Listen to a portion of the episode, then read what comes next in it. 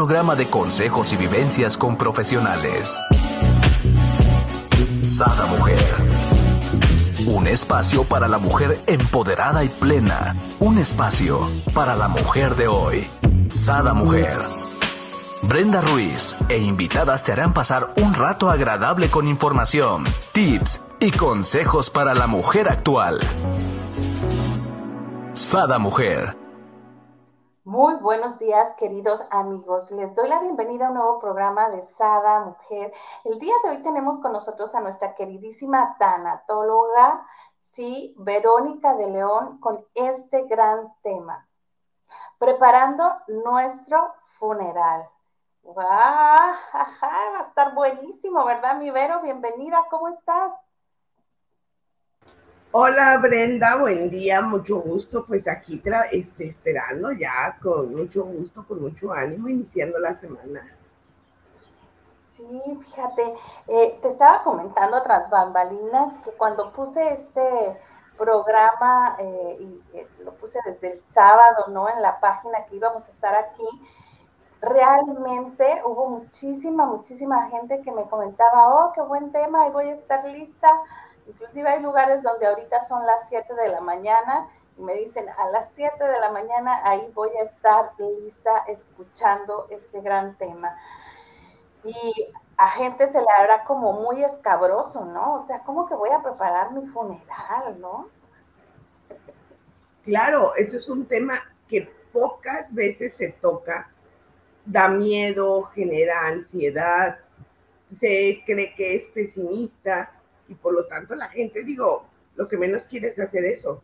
Pero fíjate, Brenda, cuando alguien se embaraza, ya cercana a la fecha, por ejemplo tú, que estás en ese proceso de, la gente se va preparando con ropa especial, adecuando el espacio para la bienvenida, haciendo una bienvenida entre amigas, que usualmente son como los consejos eh, que se les da a las mamás, qué, qué, ropa, qué pañales, qué cómo te tienes que ir al hospital, qué tienes que hacer, qué debes de dejar puesto en tu casa, muchas cosas. Así como nos preparamos para la bienvenida de un nuevo ser, tenemos que prepararnos para la despedida de un, de un ser querido. O sea, son dos rituales tan importantes, el de bienvenida y el de despedida. O sea, el ritual de despedida tiene que prepararse con cariño. Por supuesto, hay un dolor, hay un dolor, pero cuando lo haces con tiempo, vas asimilando algo que es, eh, que es seguro para todos. No todos estamos en el ánimo de hablar de esto, porque ha habido seguramente algunas experiencias de dolor, algunas experiencias que nos han marcado y como que no quisiéramos hacerlo, pero créeme que será bastante benéfico cuando nos preparamos para ello.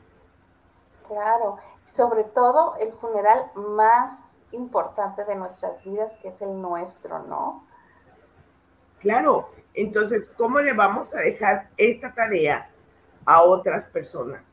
Mira, yo creo que tienen, tienen muchas, muchas eh, posibilidades de que la gente, eh, te puedo decir que a lo largo de estos 19 años, muchas personas que, que han estado cercanas a la muerte, ha sido una lección muy interesante. Tengo muy presente una señora que decía, yo ya le dije a mi hija qué ropa, pero además decía, abre el closet. Cuando abrí el closet, tenía muy poca ropa. Y le dije, ¿y su ropa? Ya, ya la regalé, ya la regalé. Y ahí, vea esa, ese vestido que está de tintorería, ese es el vestido que quiero que me pongan. Quiero que me maquille, quiero que me lleve música y nada más toque 10 canciones. Y aquí está el sobre del dinero para cuando me vaya a contratar tal, tal grupo que quiero que que, toque y que cante las canciones. Le dejó la lista de las canciones, le dijo que eran 10, le dijo en qué momento y sobre todo, Brenda, le dejó el dinero. no había, no había inconvenientes, no había duda de no poderlo hacer. Entonces, cuando te dejan eso, bueno, ya te hicieron el 80% de la tarea, porque además estaba pagado el plan funerario. Wow, es que definitivamente eh, eh, eso es lo que deberíamos de hacer, ¿no? Más que eh, decir, sino nosotros mismos prepararlo y ya nada más pasarle los datos, o sea, aquí está, es, es en este lugar, es lo quiero así, inclusive como bien decías, ¿no? Quiero este vestido, quiero maquillada. Eh, y, de esa forma no hay modo de que a la hora de la hora, este, pues hicieron lo que les vino en gana, no lo que tú habías a lo mejor platicado en una plática, porque luego lo toman así como que, ah, pues, este, nomás me lo platicó, pero pues no era tan en serio, ¿no? Y, y mejor lo voy a cambiar a como yo, yo quiero, ¿no? Y fíjate, cuando hay familia numerosa, ¿quién decide? ¿Quién decide qué? Y cuando hay tanto dolor, por, porque puede ser una muerte eh, súbita o una, aun cuando sea una muerte esperada por alguna enfermedad o por, por edad, o sea, ¿cómo, ¿quién tiene que decidir por ti? Y luego, en esta parte de la preparación del funeral, Brenda, ¿qué se hace? ¿Se inhuma o se crema? y quién tiene que tomar esa decisión.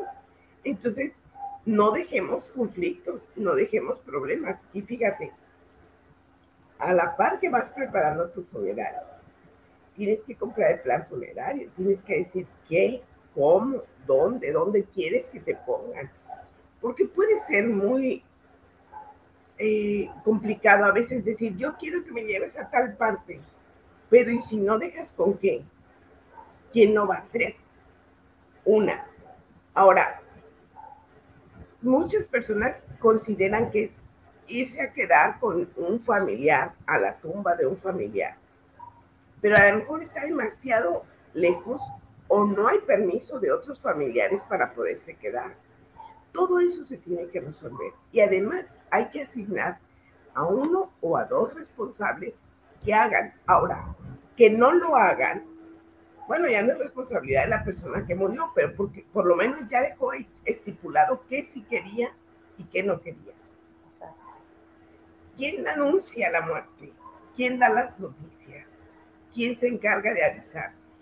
¿O será un, un, un funeral público o un funeral privado a puerta cerrada y solamente familiares y contados amigos? Y, la gente tendrá que, que ir decidiendo quiénes van y quiénes no van a su funeral. Fíjate, es como prepararte para una fiesta. Digo, si lo, lo haces público, puede llegar cualquier persona. Así lo estaba yo pensando ahorita que nos platicabas, mi querida Pero Decía yo, realmente estás preparándote a una fiesta, ¿no? Y qué fiesta tan hermosa, ¿no? El día que pues regresas con, con el Creador, ¿no? Claro, entonces es una posibilidad de que te sientas que te sientas acompañada. Por ejemplo, eh, ¿cómo vas a hacer para controlar cantidades de gente? Y fíjate, lo que acabamos de pasar en estos dos años, Brenda, no hubo funeral, no hubo ritual de despedida. Y entonces hoy nos dimos cuenta de la importancia de poder despedir a nuestros seres queridos.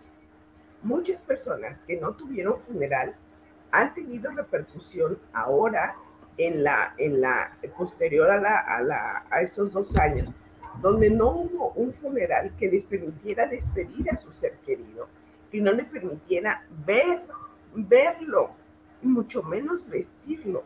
Entonces, hay un problema serio con muchas personas que tuvieron esa dificultad.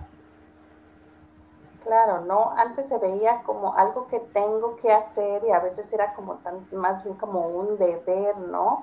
Eh, y a veces se pierde el enfoque de es la despedida de nuestro ser querido, sino es como el atender a la gente que venga a darme el pésame, ¿no? O sea, el giro totalmente se confunde. Después de, esta pandemia, pues realmente eh, creo que mucha gente nos sensibilizamos y, vemos más... Uh, pues más el significado real, ¿no? De dar este, esta despedida, ¿no?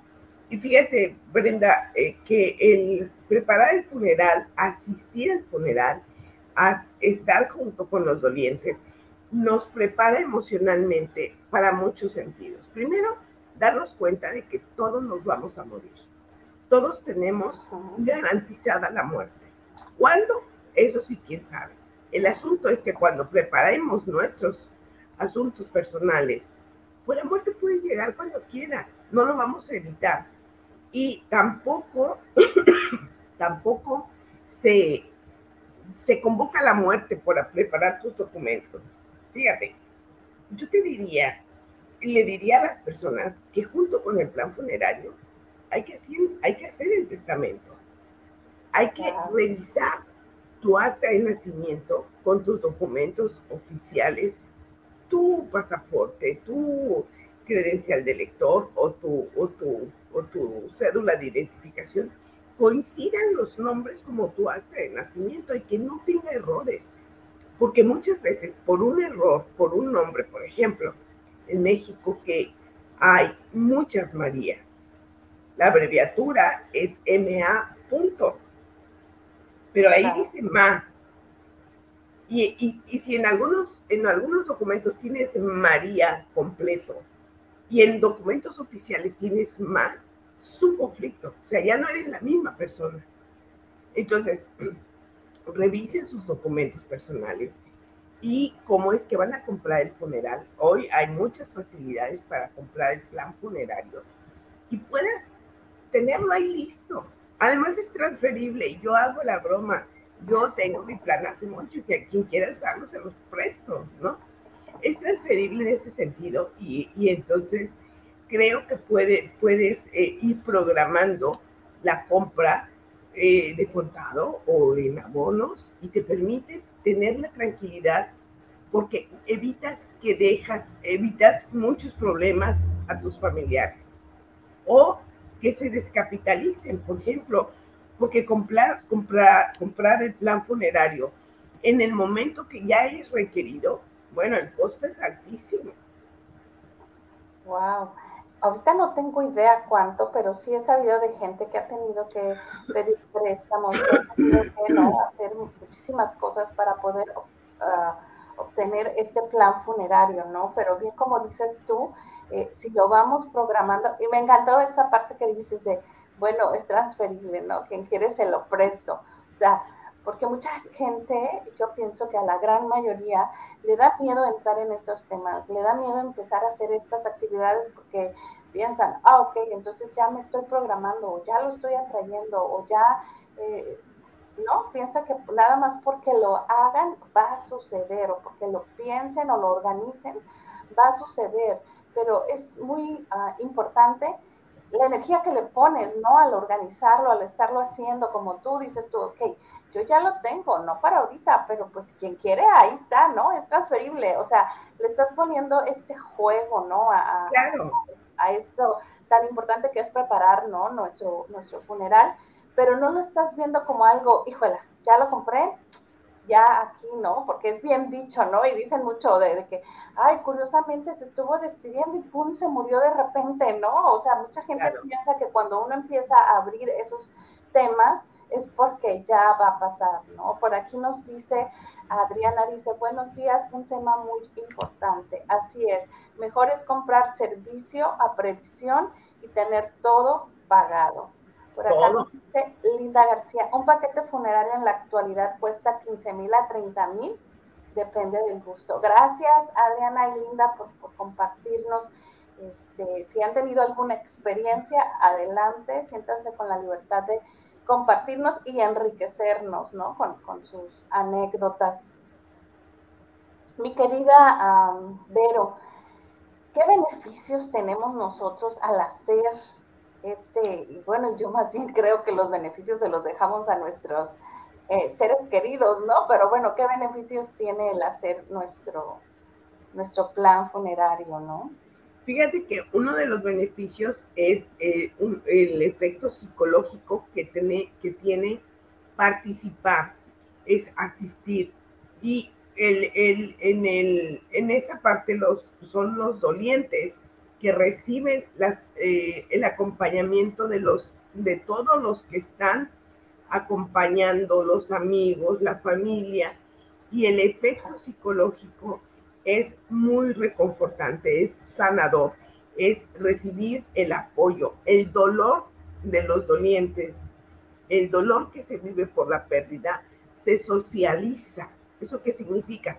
Que se reparte el dolor. Puedo narrar, puedo platicar, puedo compartir la experiencia con los más cercanos. Entre más cercana es la amistad, puedo decir más cosas que no se lo podría decir a una persona que llega solamente a darme el pésame y que no, no lo conozco de mucho tiempo. Entonces, el efecto psicológico es reacomodar el dolor, socializar el dolor y poder estar más tranquilo. Ahora, fíjate Brenda, no, no todas las personas acompañan en el mismo momento de la muerte o posterior si hay algún ritual este, ritual religioso des, posterior a la muerte.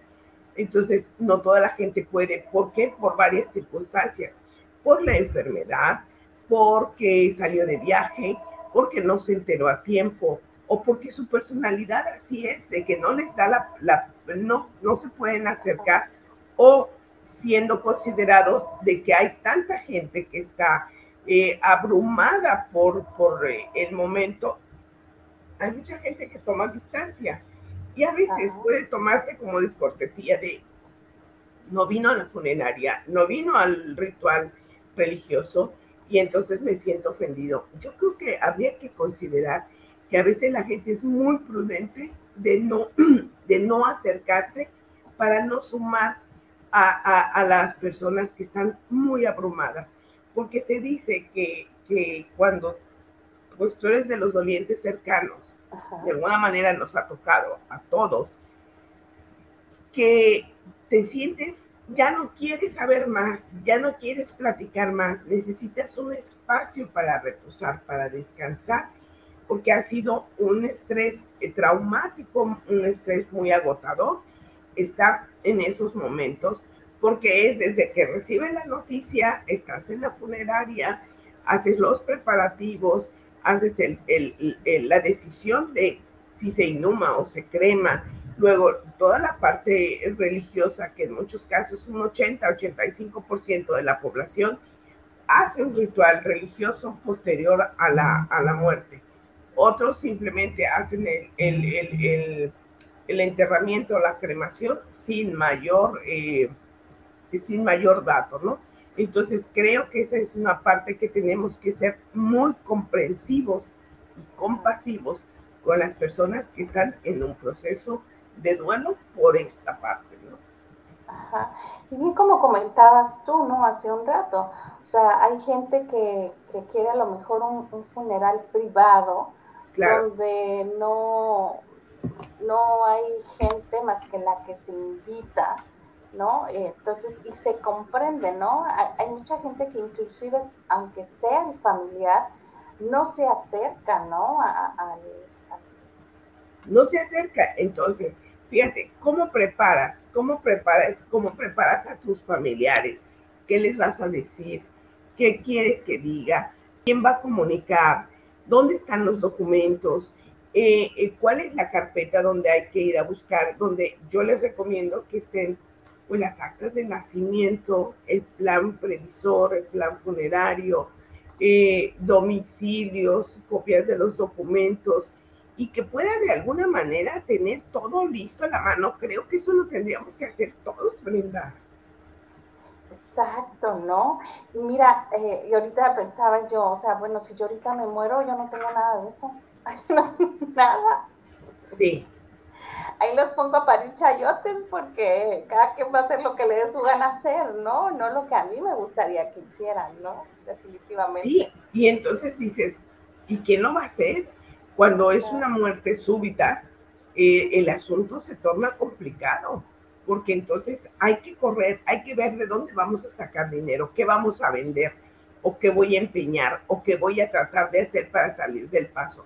Entonces, mira, Brenda, el plan previsor, el, el testamento, los documentos oficiales, revisar que todo esté en orden y que coincidan los nombres correctamente en los documentos, eh, tener, por ejemplo, eh, la decisión por escrito de qué es lo que, es lo que se quiere hacer y eh, quién lo va a hacer, quién va a decidir, a quién se le va a avisar, a quién no se le va a avisar, por ejemplo, por solidaridad y decir, no, no hay que avisarle a la tía fulanita porque está tan mayor que no la voy a angustiar, a lo mejor es una forma de protegerla, o sabes que yo quiero que todos mis primos sí vengan, o por ejemplo, ¿quién puede conectar hoy con, con la tecnología disponible eh, una cámara que permita ver el funeral a los que están de lejos y no pudieron asistir? Si hay que esperar a alguien, digo, tenemos que que hacer muchas cosas. Es como, pues este es nuestro último ritual de despedida y ojalá pudiéramos hacerlo con mucho más calma. Evitaríamos muchos enojos, evitaríamos un dolor sumado al que se está viviendo. Entonces creo que es muy tranquilizador, eh, puedes tomar mejores decisiones cuando no hay esta, esta premura, ¿no? Así es. Ah, y ahorras, y ahorras mucho dinero. Claro, ¿no? ahorras, este, te vas a la segura y las cosas salen eh, más tranquilamente. Como bien dijiste, tú tienes toda la razón, querida Vero. Yo creo que con menos dolor, ¿no? Por lo menos el dolor lo puedes vivir eh, en su momento, ¿no? O sea, ¿cuánta gente se evoca a buscar funeraria, a buscar el este, el otro, aquí, allá, eh, a llamar, a comprar boletos de avión para la gente que... Y realmente no están viviendo su duelo, ¿no? Ahí está su familiar, pero ellos están en tantas cosas envueltas y, bueno, si fue el, padre de familia, bueno, están envueltos en los negocios, en dejar todo listo, en, ver que, que nada ah, haya quedado mal, ¿no? Los seguros de vida. Ajá a nombre de quién están, quiénes son los beneficiarios, dónde se encuentran. Brenda, la persona que nos dice que son 15 mil, estamos hablando de 15 mil dólares. Ah, mamá, mamá, mamá. Dice. Pues yo no sé. Linda García, si por aquí aún nos estás viendo, este, si nos pudieras... un paquete funerario en la actualidad cuesta entre 15 a 30 mil. Depende del gusto, claro, depende del gusto y depende de mucho de las, eh, de las condiciones en las que llega la persona, porque a veces hay que hacer unos preparativos especiales. Fíjate, si fueran 15 mil dólares, son 300 mil pesos mexicanos. ¡Wow! Es mucho dinero. sí, definitivamente. Yo en, en, la mayoría de las empresas que he trabajado, siempre eh, hay esta que, van como a la par, ¿no? Con, empresas de seguros donde te dan estas posibilidades, ¿no? Donde tú puedas ir pagando tu, plan funerario.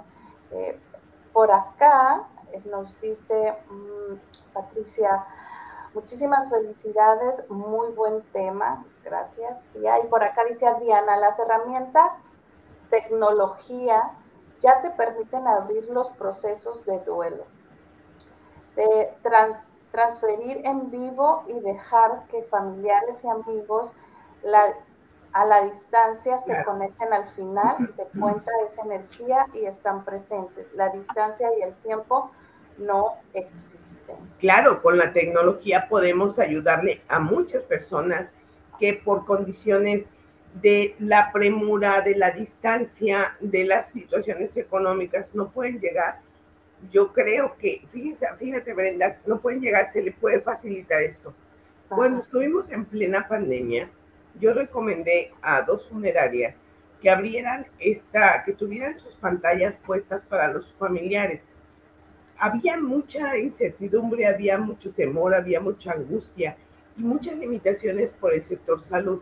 No se hizo en todos los casos, pero a los familiares sí les decía con su celular ponga, ponga y un tripié, ponga al, al, dirigido al féretro, dirigido a la persona y dele unos minutos. Usted puede este, retirarse para que la persona que está tratando de despedirse del ser querido lo haga con, toda tranquilidad y, sin sentirse expuesto de ser escuchado o ver o, verse que estaba pues desahogándose con un llanto fuerte y demás. Entonces, hubo muchas personas que aún en estas condiciones sí pudieron despedirse y lo que nos dice nuestra atenta este, acompañante que nos dice que sí, claro, el tiempo y la distancia desaparecen cuando haces el uso de la tecnología y puedes, por supuesto, conectar con esta parte. Fíjate, hace muchos años, muchos, yo creo que hace como unos 10 años, Brenda, teníamos muy pocas, muy poco acceso a las, eh, a las, eh, a la tecnología como ahora. en aquella época usamos el Skype, el Skype, el Skype, eh, le comentaba a la persona, estaba del otro lado del, del, mundo, y le decía en tiempo horario, en el momento que estaban en el funeral, le, le pedí de favor al familiar si podíamos conectar. Y claro, con, con el celular pudimos conectar y pudo estar presente en el, en el ritual de despedida y justo, sobre todo en el momento de la sepultura, en el momento de la inhumación este, es como eh, la persona estuvo muy presente, hasta pudo despedirse de sus familiares, vio a sus amigos que asistieron, que acompañaron, y, fue realmente pues muy, muy consolador. Yo me acuerdo de esta, de esta persona que su hermana me decía, es que ¿cómo se te ocurrió? Le decía, es que es lo mínimo que yo quisiera que alguien pudiera hacerle a mi familia si está lejos, y no pudo llegar, por, lo que, por las razones que tú quieras, ¿no? Entonces, hoy con la tecnología disponible se puede todo, Brenda. Wow, qué, qué, padre, ¿no? Este, por acá de hecho nos, nos comenta Adriana, dice, yo transmití la misa de mi madre y gracias a eso muchos alumnos de ella en varias partes al mismo tiempo se conectaron para mandarle oraciones y buenos deseos en su proceso. Dice, Sé y sentí que mi madre recibió todo ese amor que le quisieron compartir en esos momentos tan importantes. Así es, ¿no? muchísimas gracias, Adriana, por compartirnos, porque creo que sí hay como mucho miedo, como bien comentabas, mi querida Vero, de, de, transmitir y exponer estas, eh, bueno, estas emociones, ¿no? A, flor de piel, porque, bueno, eh, yo creo que de lo más doloroso que a mí me ha tocado vivir, ¿no? Con, diferentes funerales, pues yo creo que es la misa, ¿no?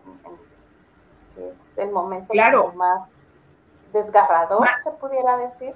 Sí, sí, sí, eh, porque te das, te das cuenta que es el último momento que lo vas a tener con vida, es el último momento en el que vas a tener la posibilidad de ver a la persona. Y fíjate, esta parte de poder transmitir la misa o el acto religioso ah, para que tus alumnos, para que tu familia, para que tus amigos, por ejemplo, imagínate una persona anciana que tiene la posibilidad de despedirse de su amiga, que, que no pudo ir por las condiciones, en lo que tú quieras, de salud o de que no hubo quien la transportara o porque había escaleras y no hay que cómo subir la silla de ruedas o el bastón o la andadera, etcétera. Imagínate que puedes desde tu casa acompañar al despedir a tus amigos y, y poderte acompañar en este ritual que es muy importante si estás en la misa. ¿Cómo puedes, cómo puedes despedir a tu amiga? ¿Cómo puedes? Claro, es muy sanador, es muy confortante y sobre todo la gente se queda con esa sensación de que estuve ahí, de que pude estar. Y por supuesto que esto a los familiares, poder abrir las misas, fíjate, el año pasado justamente pude acompañar, como dice Adriana, en la misa a una hija de una muy amiga mía. Y, y, me acuerdo que cuando yo me conecté, habíamos en ese momento porque después perdí el contacto. Digo, ya no me entretuve en eso. Cuando yo entré, habíamos mil gentes conectadas. ¡Wow!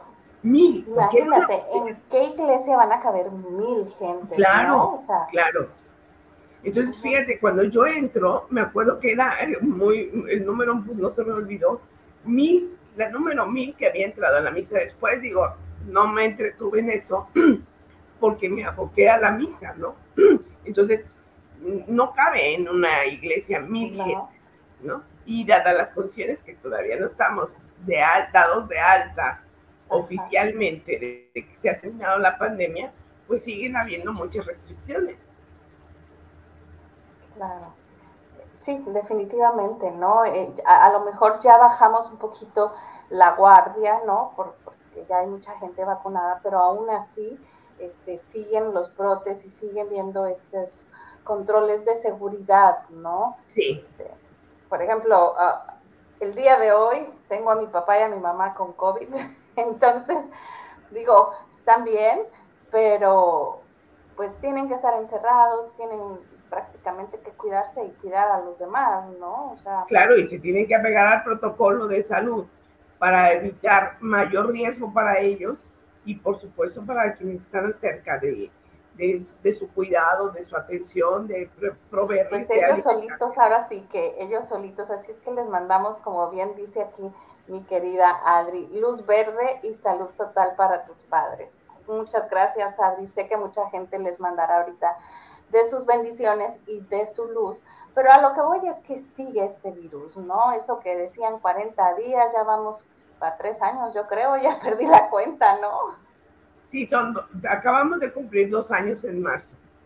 Sí, o sea, y, la cuenta sigue y creo que es un bicho que llegó para, para quedarse. Entonces hay que aprender a vivir con él de la mejor manera, ¿no?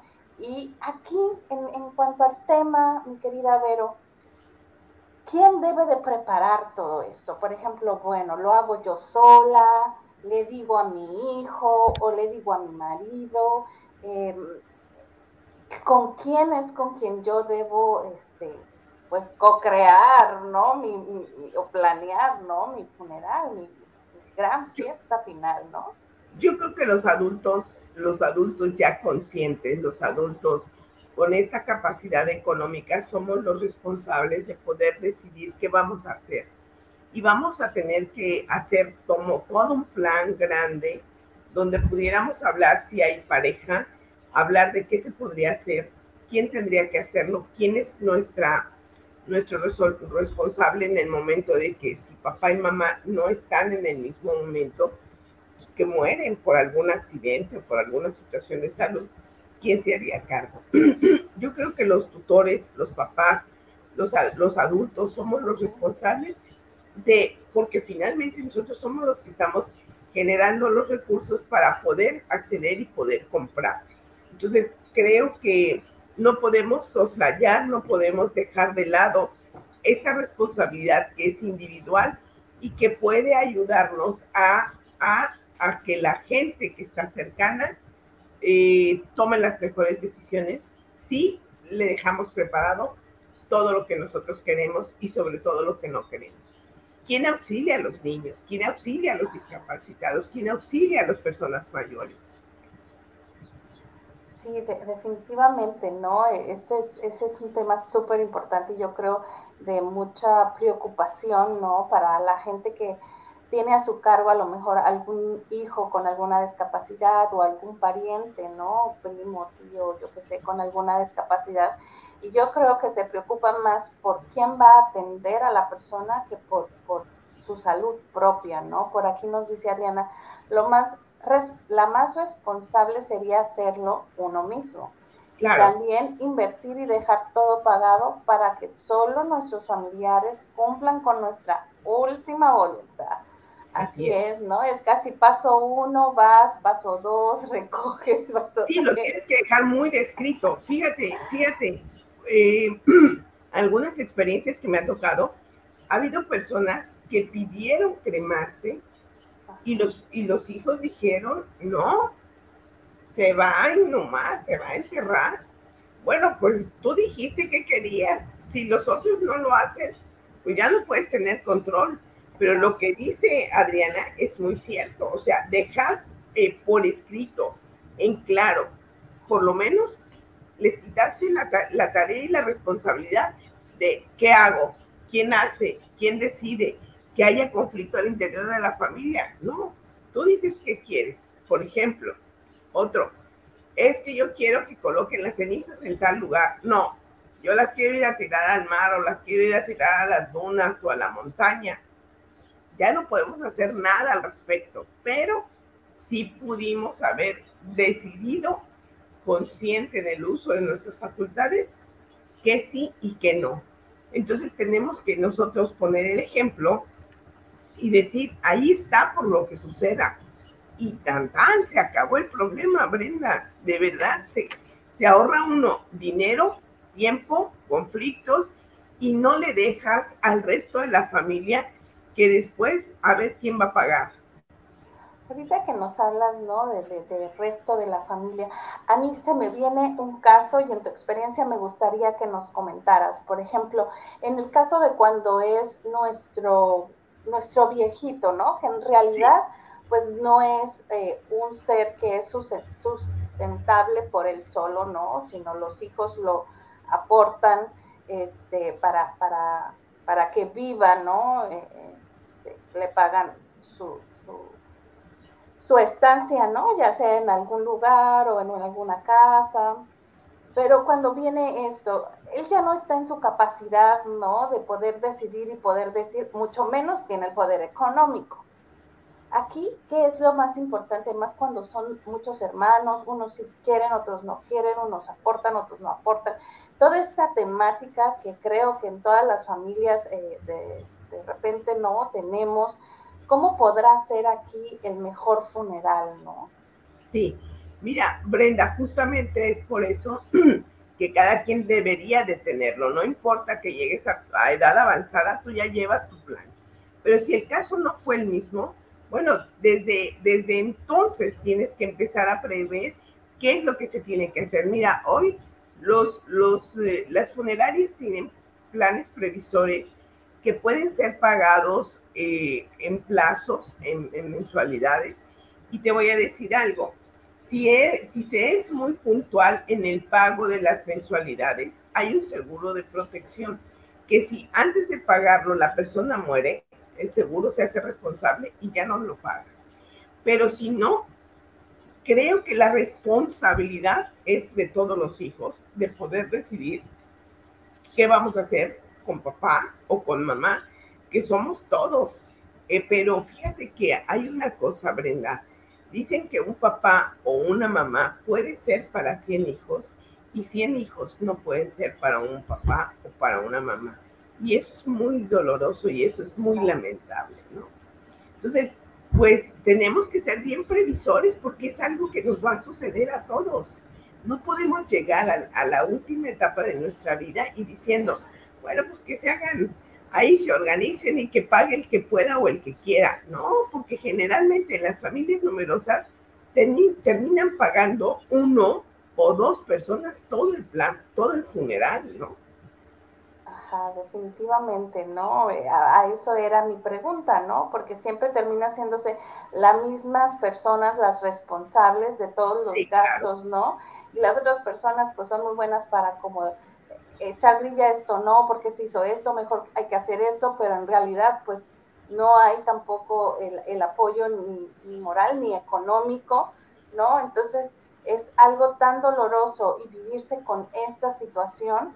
Entonces tú, tú desde tu experiencia aconsejarías a estas personas que, por ejemplo, si están pasando por esta situación eh, y, y, la persona, ¿no? Ya sea nuestro... Ah, abuelito, nuestra abuelita no hizo su, ahora sí, no preparó su funeral como les estamos enseñando que hay que prepararlo. ¿Tú recomiendas que a la edad, aunque no esté al 100% en sus, ahora sí, sano juicio, como decimos, ¿no? Se le pregunte qué es lo que quiere? ¿O en realidad los hijos tendrían que empezar como a negociar este tema, aunque no es algo que vaya a pasar mañana, ni dentro de dos años, ni nada, ¿no? Así es. Eh, mira, Brenda, este, este ritual de despedir es tan importante que tendríamos que darle el tiempo suficiente para poderlo organizar y evitar contratiempos. Imagínate una persona mayor que cumple 80, 85, 90, le vamos a ir a preguntar, y si está bien, oiga, ¿quiere usted fiesta? ¿Cómo le gustaría? Vamos a buscarle un vestido. O sea, igual como si le fuéramos a festejar un cumpleaños, y cuando una persona es tan longeva, bueno, tienes que sentirte agradecido o agradecida de que finalmente vivió muchos años, que te acompañó y poder hacer un ritual de despedida como se lo merece nuestro ser querido.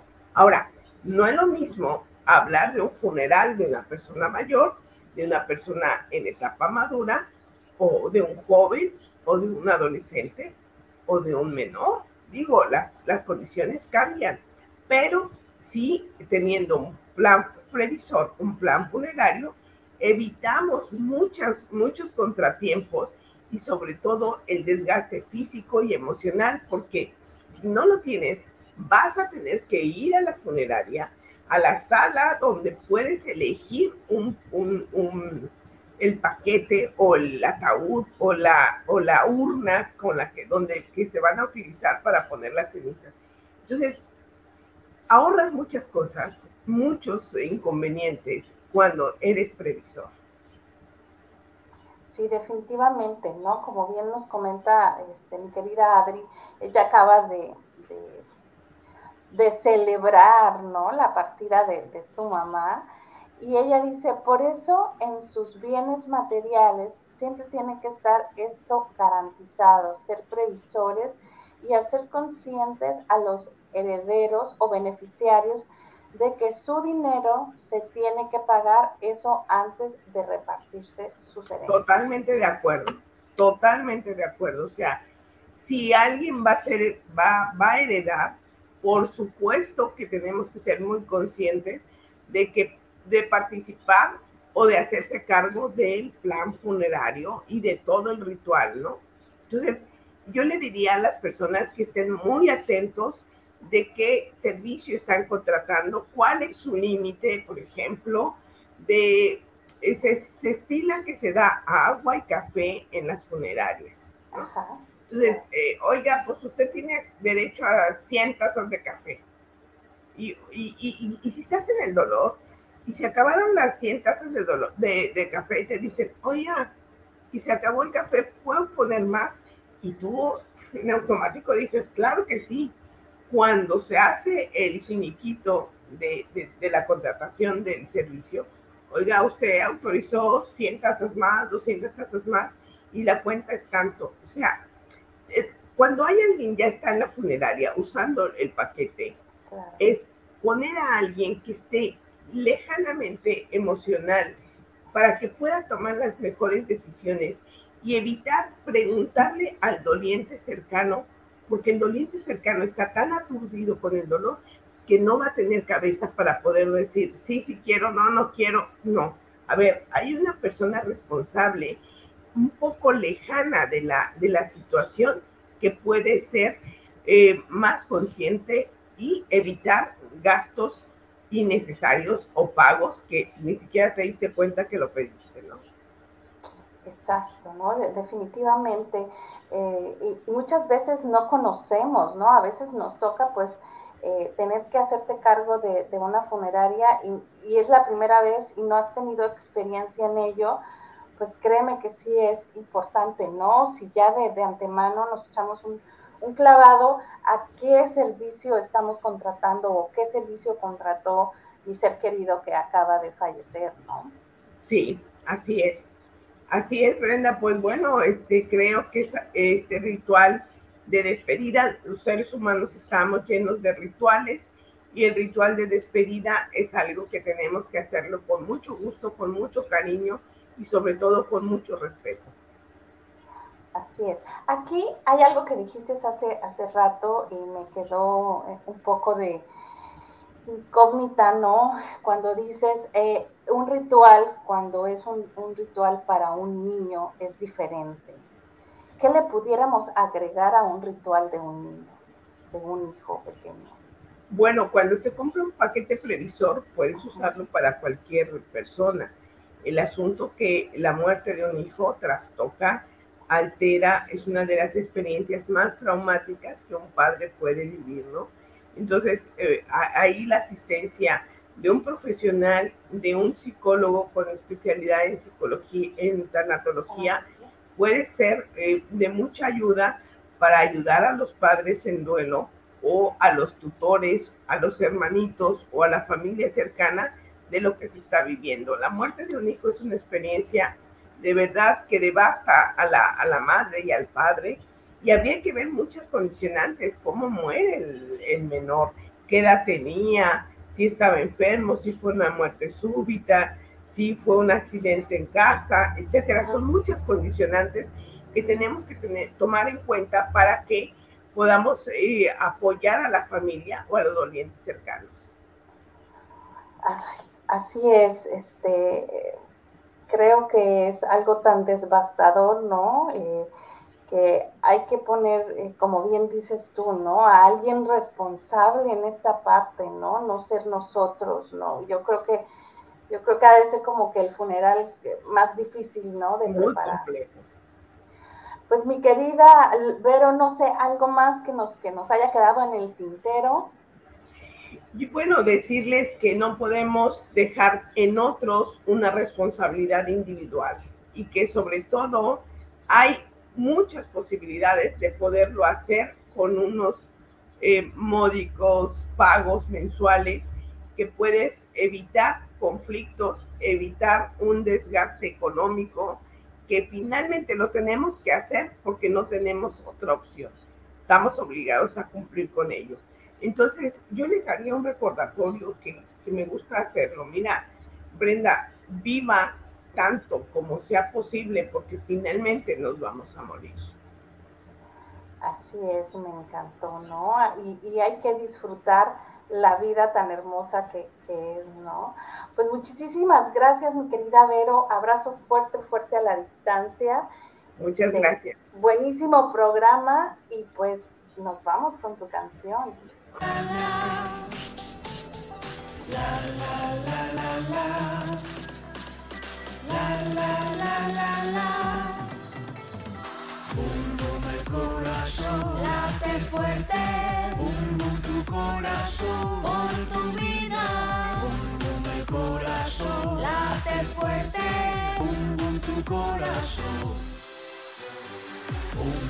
corazón. Late fuerte. Bum tu corazón. Por tu vida. Bum el corazón. Late fuerte. Fuerte, tu corazón. Por lo que vales y por lo que eres, por todo el amor que das y el que te